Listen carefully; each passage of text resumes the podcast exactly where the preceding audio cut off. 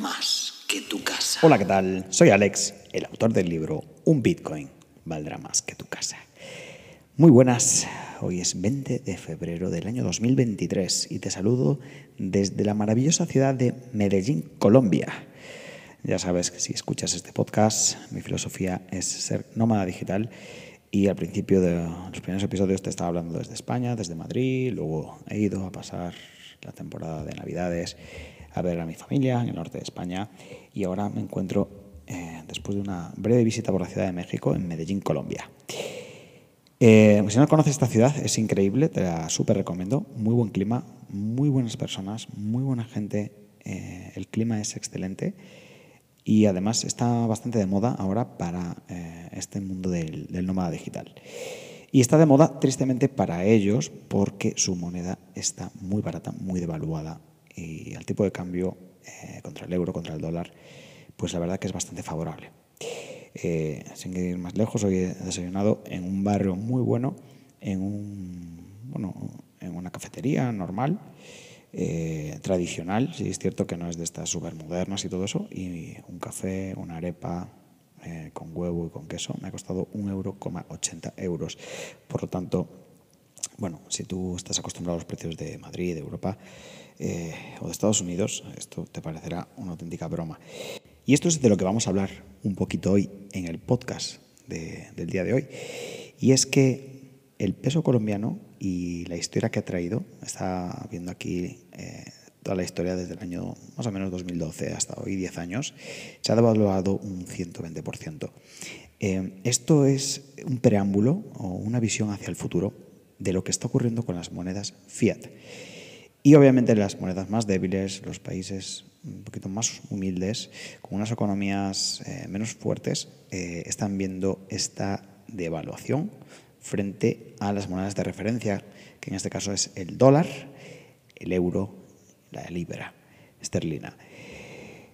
Mm, como te decía antes, tristemente para ellos, pero afortunadamente para nosotros, eh, esto se convierte en una oportunidad, porque si tú vienes aquí a trabajar con una moneda fuerte, pues puedes acceder a más cosas eh, de las que podrías acceder eh, si estás en, tu país, debido a, pues esta diferencia del tipo de cambio.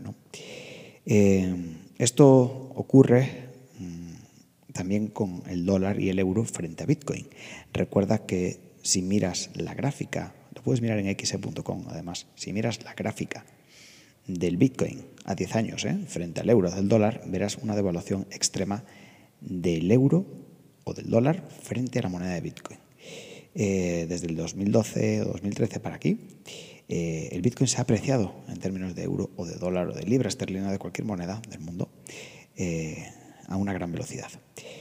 Fuera la volatilidad, es decir, no mires el corto plazo, ni, los ni el último año, ni los últimos dos años, eh, en los últimos meses, verás que esta gráfica es alcista completamente. Bitcoin contra euro, o Bitcoin contra libra, o Bitcoin contra dólar.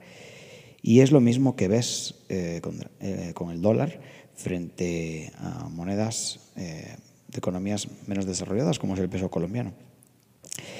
Lo que quiero comentarte es que para mí esto es una visión hacia el futuro de lo que está ocurriendo con las monedas fiat y que esto puede ocurrir en Europa y dólar frente a una moneda más fuerte, que en este caso para mí es Bitcoin, eh, por todas las propiedades que tiene, ya lo hemos comentado varias veces en el podcast, eh, tiene unas ventajas increíbles en cuanto a política monetaria, eh, sobre todo la limitación a 21 millones de unidades en su supply o en su oferta circulante el efecto halving cada cuatro años, eh, una política monetaria que está completamente diseñada eh, y es inalterable.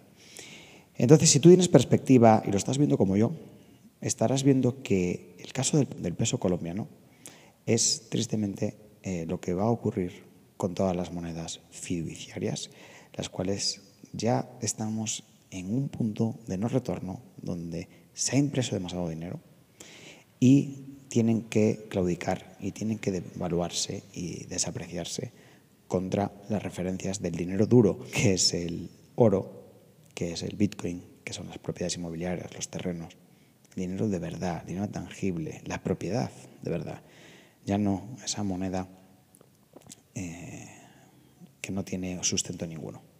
Obviamente esto te lo cuento a ti, que me estás escuchando desde Europa o desde, o desde Estados Unidos, y muchas, muchísimas personas de Colombia, por ejemplo, de Venezuela o de Argentina, les gustaría, por supuesto, tener dólares. Por supuesto, les gustaría tener dólares y lo verían como, como pues, una reserva de valor.